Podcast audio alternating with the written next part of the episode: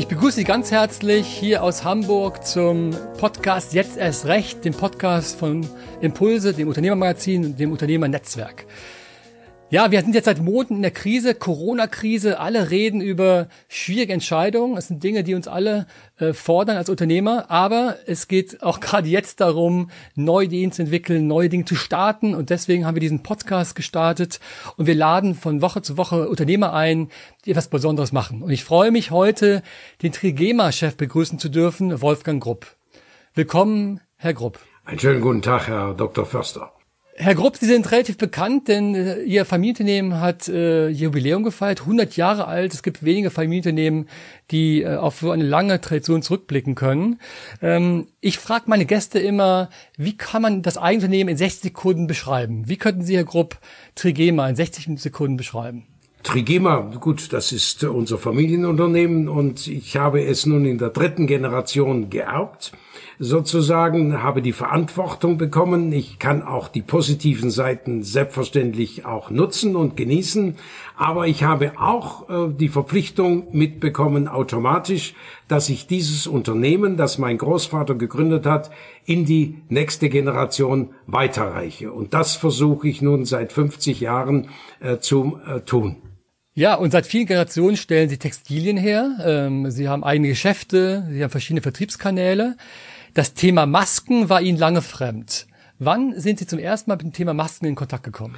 Also zunächst, äh, wir sind Textilhersteller von der, in der Produktion. Das hat mein Großvater begonnen mit Unterwäsche. Wir machen Stoffe, wir rüsten sie aus, Färberei, Bleicherei, wir veredeln Druckerei, Stickerei und auch äh, und natürlich die große Konfektion. Und ähm, das ist meine Aufgabe. Und wenn Sie sagen, ich hätte Geschäfte, das sind alles Entscheidungen, so wie ich auch das mit der Maske gemacht habe, die kurzfristig auf mich zukamen, äh, indem ich entweder in Nöte gekommen wäre oder gesagt habe, ich muss das, das Geschäftsfeld erweitern.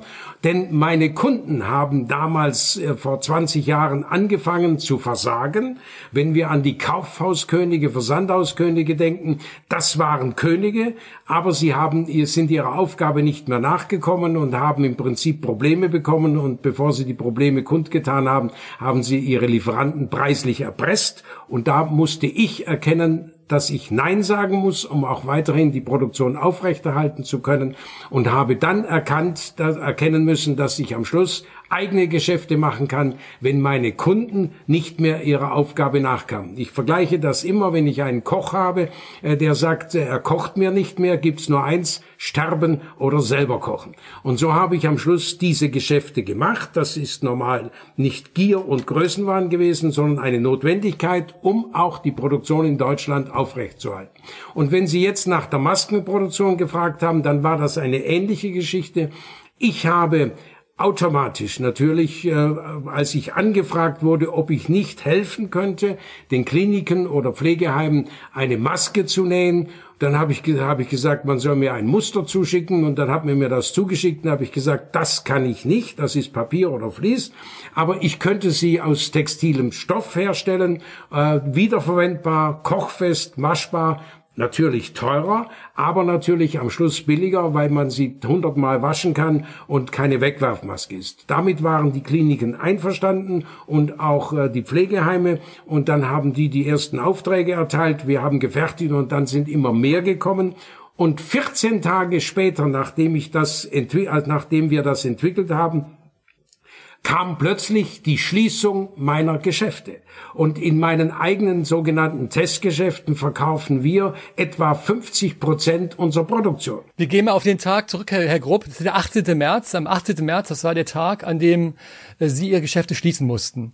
Und zwar so ein krasser Umsatzeinbruch. Sie reden von der Hälfte des Umsatzes. Mit einem Tag verlieren Sie 50 Prozent des Umsatzes, korrekt? Äh, das ist in etwa richtig. Das heißt, äh, den verliere ich. Aber dadurch, dass ich geholfen habe, wusste ich nicht, dass ich 14 Tage vorher durch das Ja sagen, dass ich eine Maske produziere, mir indirekt natürlich auch selbst geholfen habe. Aber das war in den vergangenen Jahrzehnten immer so. Ich habe immer mal geholfen einem Kunden, der was ganz Tolles wollte und plötzlich war das ein Hype. Und so ähnlich ging es bei uns mit der Maske. Und jetzt haben wir das Problem, dass wir die Maskenfertigung wieder zurückführen müssen in die Normalproduktion, damit meine traditionellen Kunden nicht schimpfen, dass ich im Prinzip ihnen die Produkte, die sie wünschen, nicht rechtzeitig liefern kann. Wir kommen gleich nochmal zur Maske zurück, Herr Gruppe. Ich möchte mal kurz auf die Phase gehen, als es die Maske noch nicht gab. Es gab ja mal eine Zeit vor Corona. Also denken Sie zurück an den Januar, den Februar. Es gab zwar natürlich schon äh, Corona-Fälle, aber das war nichts, was uns als Unternehmer so äh, stark betroffen hat, wie es jetzt der Fall ist. Wenn Sie mal zurück überlegen, Herr Grupp, äh, in den Februar diesen Jahres, Sie hatten eine normale Produktion. Ähm, wie haben Sie damals die Nachrichten über Corona wahrgenommen? Also ich muss Ihnen ganz offen gestehen, äh, das war ob Januar oder Dezember letzten Jahres oder Februar. Wir haben das alles registriert, dass Corona es gibt, äh, dass China Leidtragende sind und als Erste damit konfrontiert werden. Aber ich habe überhaupt nicht nachgedacht, was wäre, wenn das und das nach Deutschland kommt und so weiter. Weil ich bin an für sich so, dass ich die Probleme, wenn sie tatsächlich da sind und noch klein auf uns zukommen, versuche zu lösen. Und deshalb habe ich mir überhaupt keine Gedanken gemacht im Februar und überhaupt nicht drüber nachgedacht, dass ich sage, da könnten die Geschäfte geschlossen werden. Es könnten praktisch Reisen verboten werden. Das war mir ja so gar nicht bewusst. Also ich war praktisch überhaupt nicht vorbereitet, aber das spielt ja keine Rolle. Ich sag mal, ich muss nur in der Lage sein, so flexibel sein, dass wenn ein, Pro ein Problem kommt, dass ich es sofort angreifen kann und meine, Stra meine Strategie ändern kann. Und wann kam das Problem? Also erinnern Sie den Tag, an dem mir klar wurde, ups, das ist doch ernster, das wird mich persönlich und meine Familie und mein Team, meine Belegschaft treffen.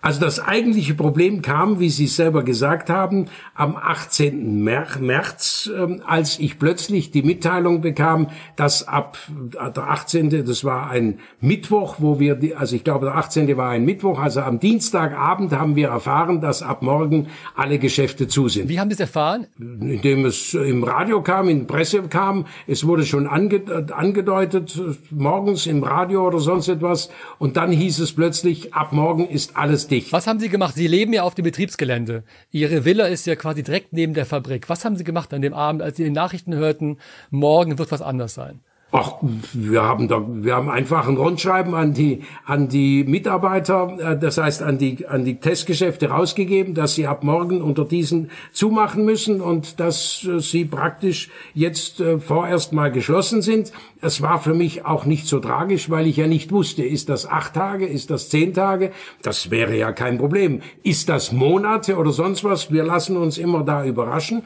Wir haben es zugemacht, waren aber dann nicht so ganz böse, weil ich ja schon Druck hatte mit der Maske. Ich musste die ja in der Produktion immer mehr erweitern, weil wir haben ja heute etwa über zwei Millionen Maskenaufträge. Davon sind etwa 1,1, 1,2 Millionen ausgeliefert. Und wir schieben noch 800, 900.000 Aufträge vor uns her und müssen jetzt die Produktion wieder dringend zurückführen. Und im Februar, Januar, Februar produzieren wir generell auf Lager um im Prinzip in den heißen Phasen des, äh, des Sommers dann liefern zu können.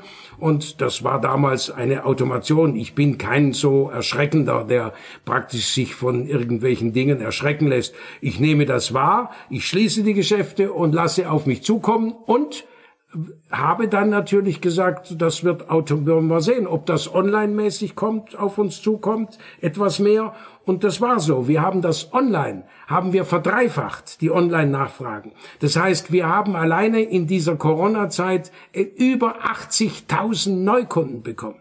Das heißt, diese ganze Krise, so negativ sie ist, war für uns in vielen Dingen positiv, weil wir eben einen Ruf hatten, dass wir Made in Germany in Deutschland die Produktion haben, dass wir die Maske fertigen und so hat das alles ein bisschen positiv aus uns rübergestrahlt. Aber wichtig ist, dass wir sehr schnell reagieren können und da ist eben ein Familienbetrieb ganz wichtig. Die Leute halten zusammen, die Leute tun, was ich sage. Ich kann entscheiden. Ich bin Alleininhaber und kann problemlos entscheiden und es wird gemacht. Und ich habe meinen Mitarbeitern mit dem, als ich erfahren habe, dass die Geschäfte ab morgen schließen, sofort eine Videobotschaft rübergegeben und habe ihnen gesagt, dass selbstverständlich alle Arbeitsplätze, auch in dieser schwierigen Krise, dass die schwierigste ist, die ich in 50 Jahren auf uns zukommen sah, dass ich die Arbeitsplätze auch garantiere, wenn sie ihrer Verantwortung gerecht werden.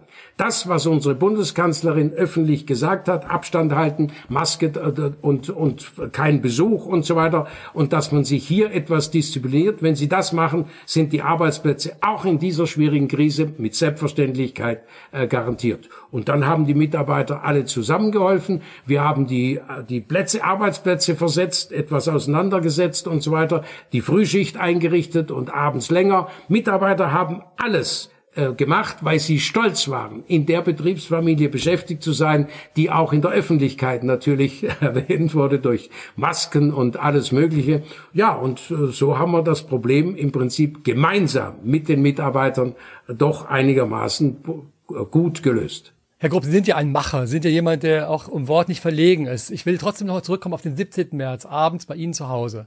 Sie sind Alleininhaber. Was sagt Ihre Frau, Ihre Kinder, die auch eingebunden sind in die Firma? Haben Sie sich zusammen als Familie abgestimmt oder war es Ihre ganz alleinige Entscheidung?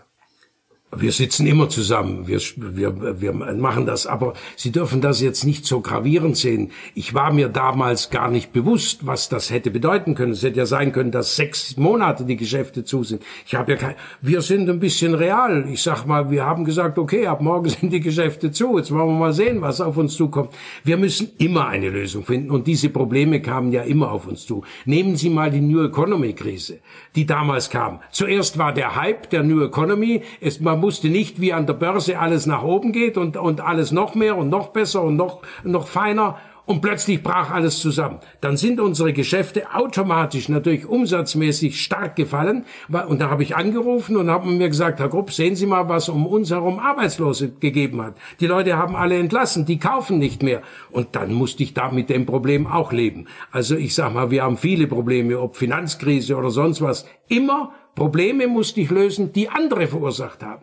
Ich habe mit, mit Kunden Millionen Umsätze gemacht, dann haben die Versagten nichts mehr gekauft. Also wir sind gewappnet an für sich im Prinzip äh, für das, was andere einbrocken, dass wir das auslöffeln müssen und das machen wir. Ich sag mal, am Schluss äh, muss ich halt selber im Prinzip sehen, was zu machen ist. Wer hat Corona eingebrockt? Äh, Corona hat äh, sich, äh, irgendeine übergeordnete Natur hat das eingebrockt. Man, ich sage jetzt mal, das ist so ähnlich, wenn ich morgen nicht mehr da bin, dann fragen Sie, wer das eingebrockt hat. Ich sage mal, entweder ich selber, weil ich irgendeinen Fehler gemacht habe, oder es ist halt so. Ich meine, aber das gibt's immer. Wir müssen Probleme lösen. Ich sage mal, wer mir sagt, er hätte ein großes Problem, dem sage ich natürlich, dass er an für sich schon versagt hat, denn ein großes Problem war immer klein. Und hätte er es als Kleines gelöst, dann hätte er kein Großes. Und ich versuche sofort im, Erstehen, im Entstehen eines Problems, das sofort zu reagieren und entsprechend äh, zu handeln. Gab es eigentlich einen Moment der Nachdenklichkeit damals in diesen Tagen im März? Oder sind Sie sofort rein in den Machermodus gegangen und haben einfach losgelegt? Sie schätzen mich jetzt etwas intelligenter ein, als ich bin. Äh, ich denke nicht so viel nach. Äh, ich versuche zu entscheiden und zu sehen, was aus der Entscheidung wird. Und wenn ich sehe, dass die Entscheidung ein bisschen geändert werden muss, wird sie geändert. Ich bin konstant am, am Entscheiden und konstant am Sehen. Ich mache es auch selber, um zu sehen, wie, wie man reagiert. Also ich sag mal, auch bei der Maskenproduktion, wo wir das gemacht haben, da war ich involviert bis ins Detail. Da musste ja, mussten Nasenbügel besorgt werden aus dem Ausland. Es war ja, musste spezielles Garn ausgesucht werden. Und da will ich wissen, auf Deutsch gesagt, was mit meinem Geld alles geschieht. Und deshalb kann ich über alles Rede und Antwort stehen und auch mit meinen Mitarbeitern. Ich habe für alles Spezial, Spezialmitarbeiter, die mir dann in der entscheidenden Moment auch zu Rat und Tat zur Seite stehen, indem sie mir sagen, das ist die beste Qualität, die muss diesen Anforderungen entsprechen, das und das sind wir gemeinsam und das machen wir, diese Probleme lösen wir gemeinsam und wenn es morgen ein anderes Problem gibt, dann gehen wir das an. Aber jammern tun wir nicht wir versuchen zu lösen. Und nur wenn andere sinnlose Fehler machen und ich sie konstant ausbaden muss, dann komme ich, jammere ich nicht, sondern dann rebelliere ich und sage, es kann es nicht sein. Sie gehen nach vorne, Sie, Sie denken nicht, Sie handeln, haben Sie gesagt, ganz, ganz schnell. Aber was ist mit Ihren Mitarbeitern? An dem 18. morgens, als Sie gesagt haben, da geht's lang. Wie war die Skepsis oder auch der Mut, nach vorne zu gehen? Wie würden Sie beschreiben, wie Ihre Belegschaft reagiert hat? Sie dürfen das nicht so, so tragisch sehen. Die Mitarbeiter sind gewohnt, dass sie Anweisungen kriegen, dass alles gesteuert wird und im Prinzip ich meine Mitarbeiter immer in 50 Jahren beruhigt habe oder sie keine Probleme hat. Ich, wir haben vielleicht ein Problem, dass unsere Mitarbeiter sich konstant sicher fühlen. Und deshalb ähm, in jedem Problem äh, fühlen sie sich sicher und die Arbeitsplätze sind ja garantiert. Und ich habe das ja auch gesagt. Und deshalb tun sie auch alles, was man anweist, weil sie wissen, wenn sie das tun, ist ihr Arbeitsplatz garantiert. Also das ist ein Geben und ein Nehmen. Aber konnten Sie ausschließen, dass Sie nicht selbst auch Kurzarbeit hätten anmelden müssen? War das für Sie völlig klar, dass es überhaupt keine Chance gibt, auch für Sie selbst doch auf Kurzarbeit zurückgreifen zu müssen? Nein, das kann ich nicht. Aber ich habe, ich entscheide ja von Tag zu Tag. Und ich habe selbstverständlich äh, nicht am ersten Tag Kurzarbeit angemeldet.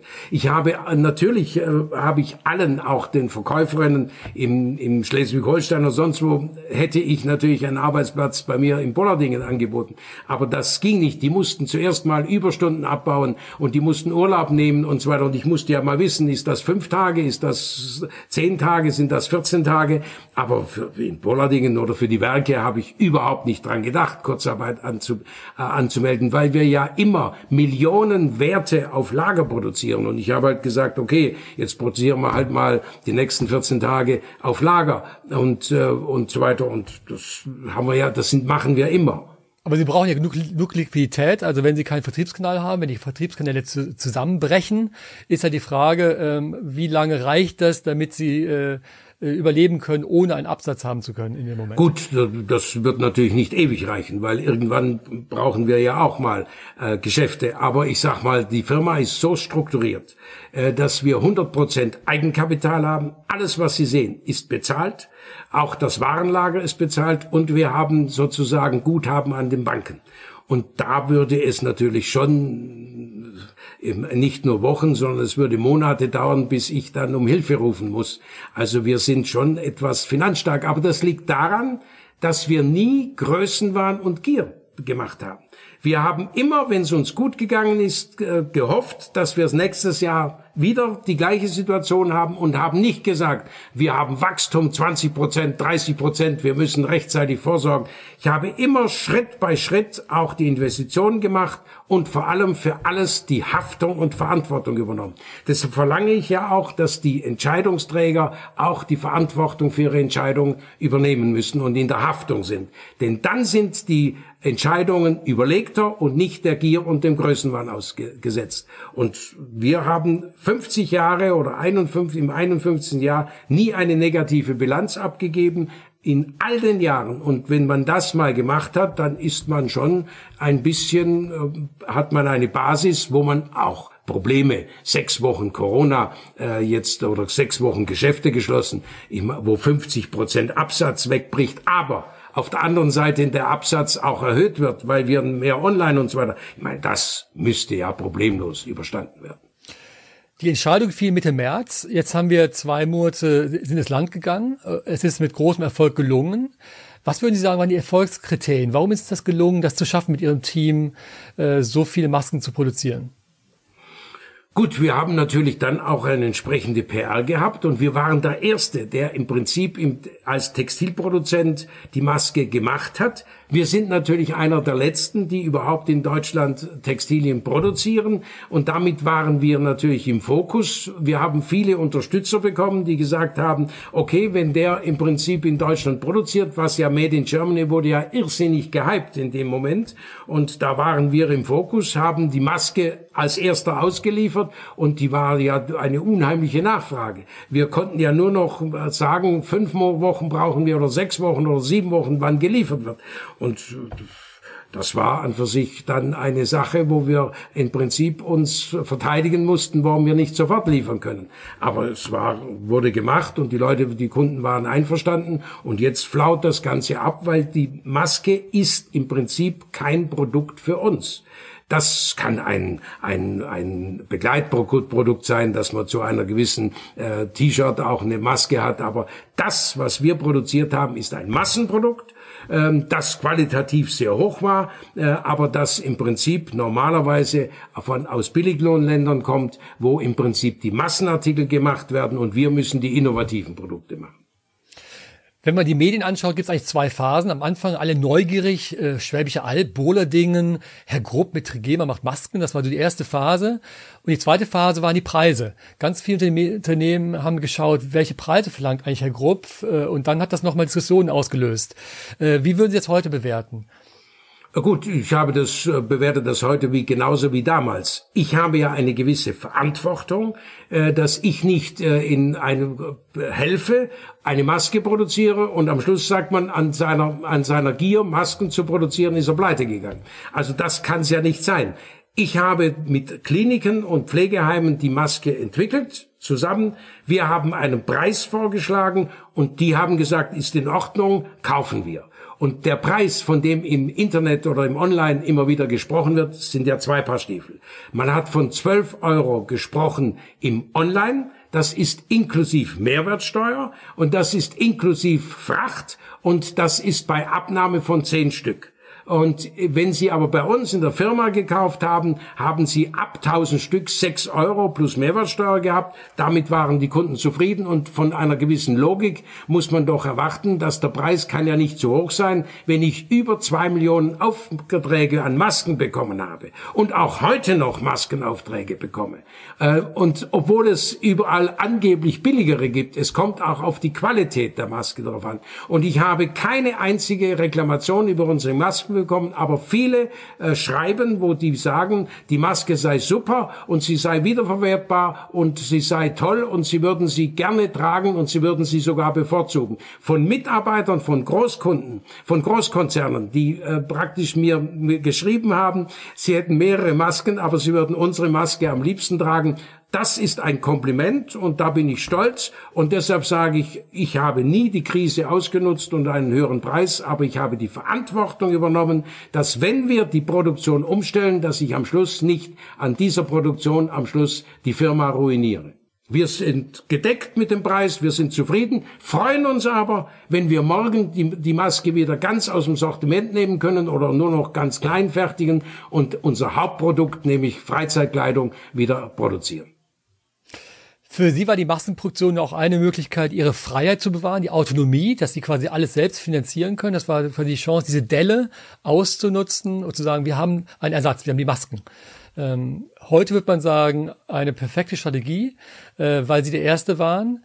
Und Ihnen kommt zu gut, haben Sie eben erzählt, dass es eigentlich kaum mehr Textilhersteller in Deutschland gibt.